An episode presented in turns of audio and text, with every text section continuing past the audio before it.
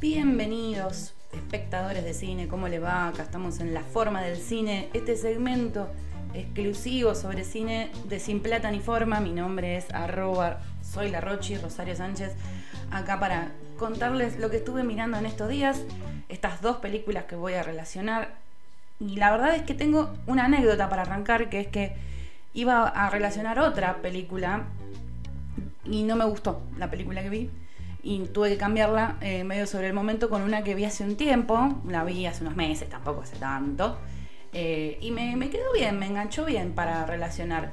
La que descarté se llama Human, no la vean, me pareció malísima, y que las dos que vamos a, a trabajar hoy, que vamos a relacionar, son por un lado Smile, una película, las dos son de 2022, de Parker Finn, su ópera prima, y la otra es Men, una película que no es ópera prima, pero quizás sí en el género terror, para el director va a ser su ópera prima en el ámbito, con la producción de A24 de Alex Garland. Primero voy a empezar con Smile, porque es una peli que la estuve como esquivando todo el año pasado pensando que iba a ser un poco más mala me había leído que era como la clásica película de terror eh, y vengo con el terror elevado este que, tanto lo critican por pretencioso, etcétera. A mí me encanta, el problema es ese. No puedo decir que no me gusta el cine de Ari Aster, que no me gusta el cine de Robert Edgers, que no me gusta Ty West, que, o sea, toda esta nueva ola me encanta, entonces yo no entro en el mambo de criticarlo, sino más bien de admirarlo. Entonces, bueno, fue como, bueno, Smile, ah, quiero otra cosa. Pero bueno, finalmente eh, una gran colaboradora de este segmento como es Juli, la monita con navaja, me dijo, yo la vi, está buena, Rochi, mirala. Bueno, la voy a mirar. Y la elegí ver en esta semana en la que estuve medio complicada con trabajo y con el fin de la ola de calor, se me vino encima un montón de cosas para hacer dije, bueno, la voy a ver porque sé que no me va a exigir. Entonces le doy play a esta película Smile. Está protagonizada por Sosie Bacon, la vi en Paramount, la tienen disponible ahí. Eh, Bacon la verdad me dejó boquiabierta, me encantó su actuación. El resto de la gente del elenco la verdad que no es tan famosa. Eh, la nota de color es que está Robin Weigert, que es una actriz que ya la vi hacer de psicóloga varias veces, por ejemplo en Big Little Lies, y acá también hace de psicóloga, entonces es como para mí la psicóloga de Hollywood. Y mm, la verdad que, ¿qué es lo que tiene como de clásica esta película? en el ámbito del terror, que no falta violencia, que tenemos el susto, el impacto, hay gore. Tiene una muy coherente línea, constante de hecho, y, se aleja del hibridismo y la pretensión, que es como lo que está más de moda en el género, ¿sí? Eh, después hay algo que yo marqué para analizar de la peli, que es la profesión de su protagonista, ¿sí? Eh, hace de Rose, ya de por sí el nombre Rose tiene ecos muy del ámbito del terror. Pensemos en Emily Rose, en el bebé de Rosemary. Bueno, Rose es una joven psiquiatra que está comprometida con un tipo que al parecer tiene bastante plata porque vive en una casa muy linda, muy top con ella. Y Rose trabaja en un hospital. Ya no es la primera vez que igual veo que un personaje que trabaja en un hospital está siendo criticado por lo mal pago que es su trabajo dentro del ámbito público. Em, esto ocurre en una escena de la película donde se critica que Rose eh, elige trabajar en el ámbito público como si fuera algo que pudiera permitirse. Eh, lo vi también en, una serie que vi recientemente que se llama Fleshman is in Trouble. Esta cosa de lo haces porque sos bueno, pero en realidad si quisieras hacerte rico con lo que sos tendrías que hacer otra cosa. Bueno, por empezar esto, ¿no? Este, este debate deslizado mínimamente, pero está una Rose psiquiatra que trabaja en la división de urgencia en salud mental en un hospital público, que recibe a una paciente que llega totalmente maníaca y que se le suicida frente a ella. Tiene mm, una macabra sonrisa, una sonrisa así como muy a lo, a lo guasón, mientras efectúa eh, su suicidio, se clava un pedazo de cerámica en la yugular y a partir de ahí, Rose, que la estuvo mirando atentamente mientras se mataba, ella va a empezar a sentir que eh, todo, además de que fue un montón, hay algo raro acá. Hay gato encerrado. Bueno, después vienen obviamente los policías, los detectives a cargo y bueno, pum, resulta que uno de los policías eh, es su ex. Acá tenemos al ex pobre por el cual ella siguió, este, decidió seguir con uno que no es pobre, parece. El ex pobre está a cargo de la investigación con otro chabón que es un tarado, tira un par de chistes y te das cuenta que, bueno, lo dejó por Rati y porque billetera mata galán. Así que, mm, bueno, lo trata re mal, pobre, al Alex. Em, se desliza esto de que ella está comprometida, etc.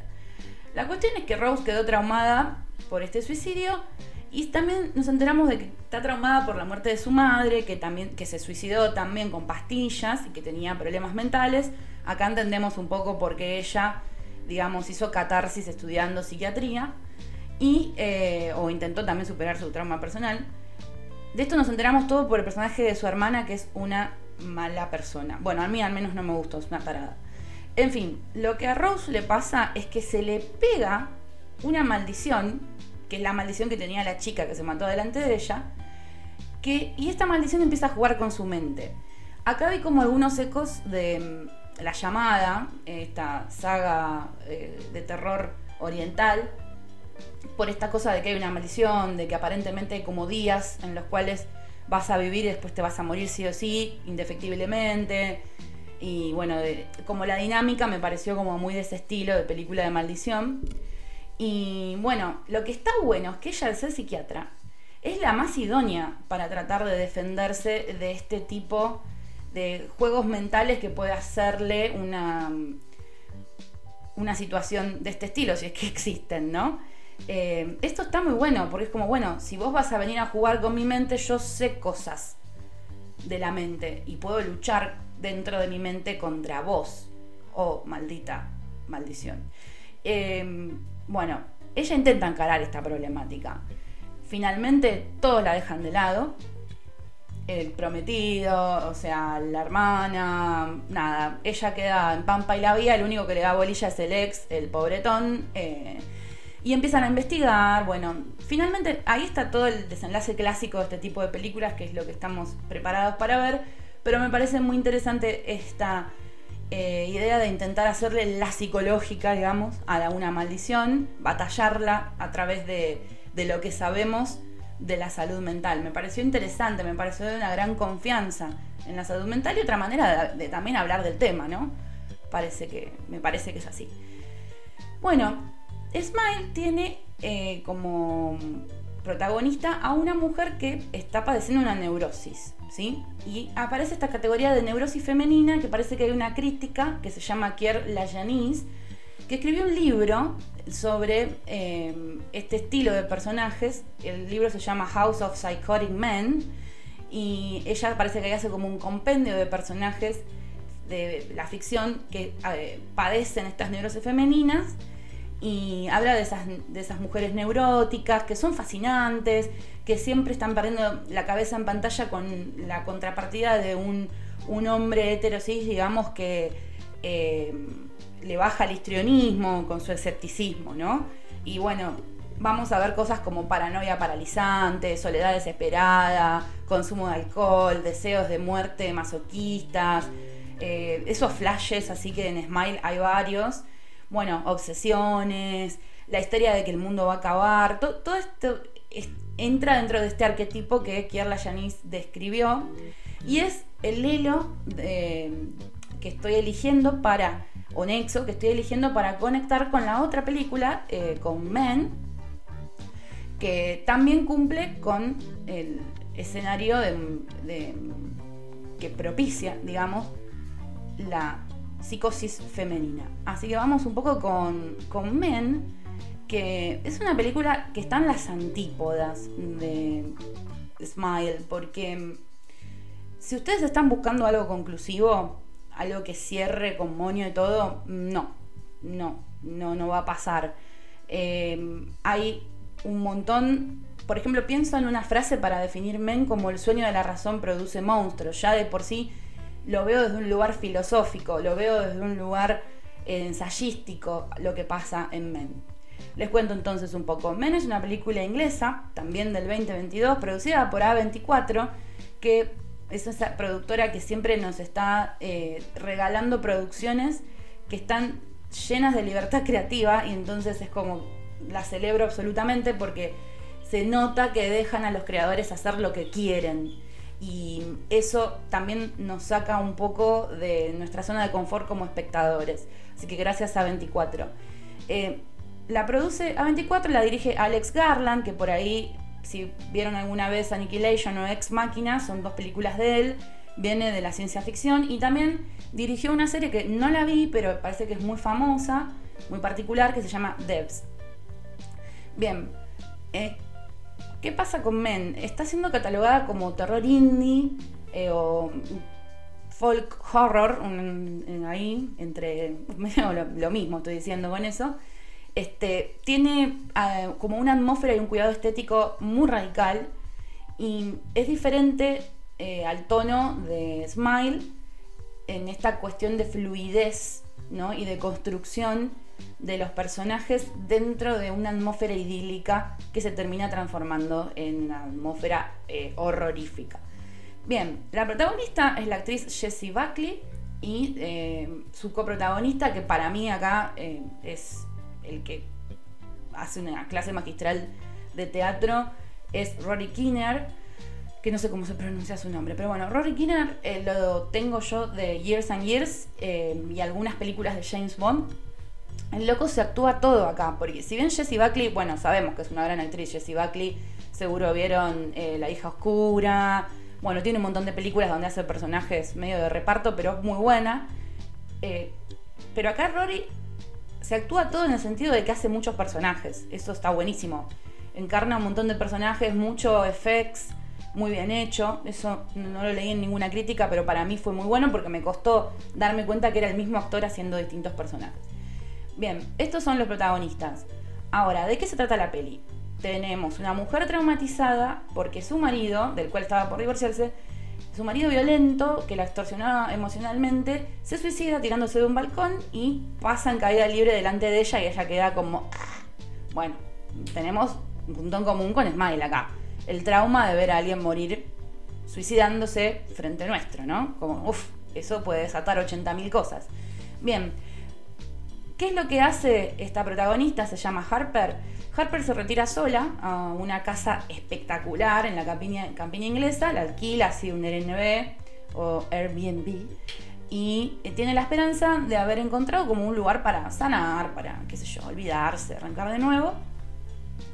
Y algo parece que la está acechando. Acá es donde vemos el despliegue de, mm, musical y de sonido a cargo de un ex actor, Benjamin Salisbury, este, está buenísimo. Hay un juego que hacen con el eco muy interesante. Porque ella empieza como a. Mm, Harper empieza como a recorrer el pueblo donde está la casa, en la campiña, y se topa con un túnel que está buenísimo y empieza a jugar con el eco. Y ahí se empieza a construir lentamente la, el, digamos, el leitmotiv musical de la película, que está bárbaro. Aporta un montón al, efecto de terror y también a, a la construcción como, como obra de arte toda que es la película. Bueno, ella ahí nota en ese túnel que algo o alguien la está acechando, ¿sí? Y primero se asusta y después realmente se asusta porque ve que hay un hombre desnudo que la persigue con cara de loquito. Este también se ríe, este también se ríe como en Smile, que todos se ríen cuando están por hacer cometer suicidio. Pero bueno, este mientras la persigue en bolas se ríe. Bueno, yo creo que también si estoy en bolas persiguiendo a alguien me río. Eh, bueno, bien. De nuevo, entonces tenemos una neurosis femenina activada por la información que hay en su entorno, ¿sí? Este hombre que, desnudo que la persigue la, le triggerea, digamos, toda, toda una neurosis. Ella sola en su casa, empieza a llamar a su amiga, que es como su único contacto. Esto siempre pasa, desesperante. Mm, esta gente nunca tiene muchos amigos, estos protagonistas de película de terror. Y bueno, y en su patio, bellísimo, con manzanos, la está esperando su Adán desnudo eh, que la hostiga y en este palacio que parece el paraíso. Bueno, se nota que estoy haciendo una metáfora cristiana, ¿no? Claramente. Esto lo sirve la película. Ahora, la metáfora eh, del doble también está activada, ¿sí? El doppelganger. Eh, Harper empieza a ver a todos los hombres del pueblo iguales, incluso hasta el cura local, eh, tiene la misma cara que el cantinero, que el policía, etcétera, etcétera. Bueno, no voy a decir más nada porque si no acá todo el efecto del final y la metáfora se va al tacho, pero sepan eso, van a ver, van a presenciar una metáfora, van a ver kilos de body horror, horror em, van a ver un ensayo sobre la reproducción del patriarcado, sobre esta frase todos los hombres son iguales, del miedo femenino, van a mm, presenciar también quizás em, un escenario que, es típico de, este folk horror que no es tan fácil de encontrar, ¿no? Como este lugar que ustedes van a ver parece una comarca tolkiana y de golpe es como un útero oscuro y horrible, ¿no? Em, bueno, está, está buena la peli. La crítica en general no la trató muy bien. A mí como ejercicio eh, para ver algo diferente me copó y está recontra en, en las antípodas de vuelta, digo, de Smile. Así que bueno, si un día tienen ganas de pensar, la pueden mirar, amén. Se pueden quedar con resaca, como siempre digo, analizándola unos cuantos días. Yo ya van varios meses que la vi y sigo pensando en la peli. Y bueno, eh, tiene un montón de cosas visuales que, están bellísimas. Eh, lo simbólico está re bien trabajado. Bueno, me voy yendo, hay que seguir la vida, hay que seguir viendo películas. Los voy dejando y como siempre digo, ay, no me voy a despedir todavía porque hay una novedad esta semana. No solamente vamos a tener esta forma del cine, sino que también va a haber otra forma del cine de la mano de arroba monita con navaja, que va a estar hablando sobre eh, dos películas para poner escena el 24 de marzo, dos películas sobre la memoria, no tan conocidas. Y bueno, estoy muy contenta. No voy a decir qué películas son, así que da la sorpresa. Estoy muy contenta de que ella se anime a complementar, a sumar, a recrear a su manera este segmento que es de nuestro grupo Simple Tan Forma. Estoy muy ansiosa por escuchar su manera de, de anexar estas pelis, de relacionarlas. Así que bueno, le mando un beso. Y ahora sí, hemos terminado con nuestro la forma del cine de esta semana. Vuelvan prontos.